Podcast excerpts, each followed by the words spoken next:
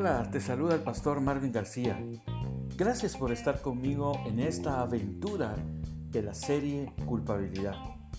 Hoy, en nuestro tercer día de la serie, nos adentraremos al tema Di no a la culpabilidad. Acompáñame.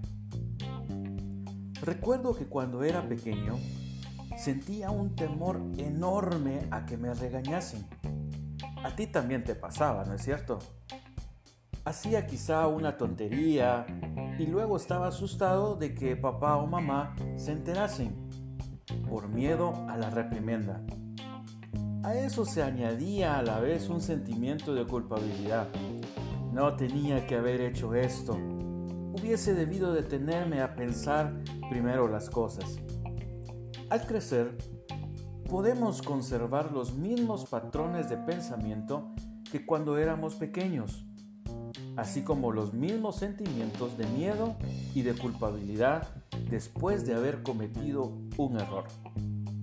Querido amigo, déjame que te pregunte, ¿tú también tienes a veces esos sentimientos de culpabilidad hacia tu Padre Celestial?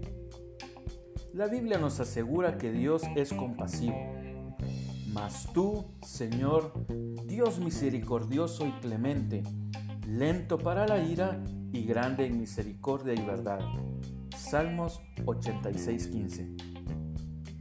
Jesús tomó sobre él la ira de Dios cuando murió en la cruz, llevando todos nuestros pecados. Es por ello que si confesamos nuestros pecados, Él es fiel y justo para perdonar nuestros pecados y limpiarnos de toda maldad. Primer libro de Juan, capítulo 1, versículo 9. Jesús tomó sobre él mismo la ira de Dios en tu lugar, para que no tengas que sufrirla tú.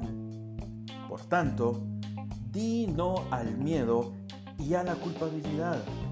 La sangre de Jesús te hace justo ante sus ojos. Lo puedes encontrar en Romanos 5:9. Recuerda que cometer errores es algo humano y que cuando le pides perdón sinceramente al Señor, Dios te perdona y te recibe con gracia y amor.